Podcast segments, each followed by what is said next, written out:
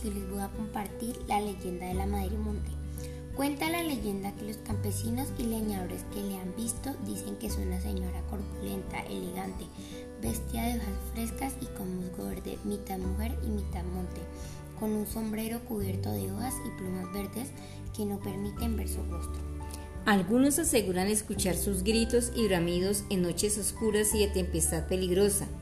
Vive en sitios enmarañados, con árboles frondosos, alejado alejada del ruido de la civilización y en los bosques cálidos con animales peligrosos.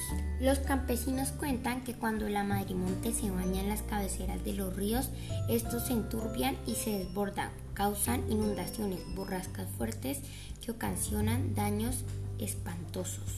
Castiga a los que invaden sus terrenos y pelean por linderos, a los desleales, a los perversos, a los esposos infieles, y a los vagabundos. Maldice con plagas los ganados de los propietarios que usurpan terrenos ajenos o cortan los alambrados de los colindantes.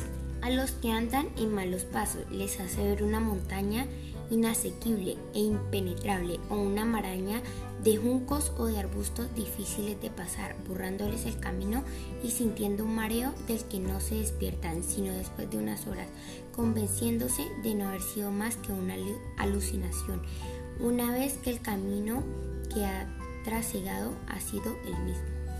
Dicen que para librarse de las acometidas de la Madre Monte es conveniente ir fumando un tabaco con un bejuco de daurote amarrado a la cintura. Es también conveniente llevar pepas de cabalonga en el bolsillo o una vara recién cortada de cordoncillo de Guayacán. Sirve asimismo para el caso portar escapularios y medallas benditas, oír rezando la oración de San Isidro Labrador, abogado de los montes y de los acerríos. Chao. Chao.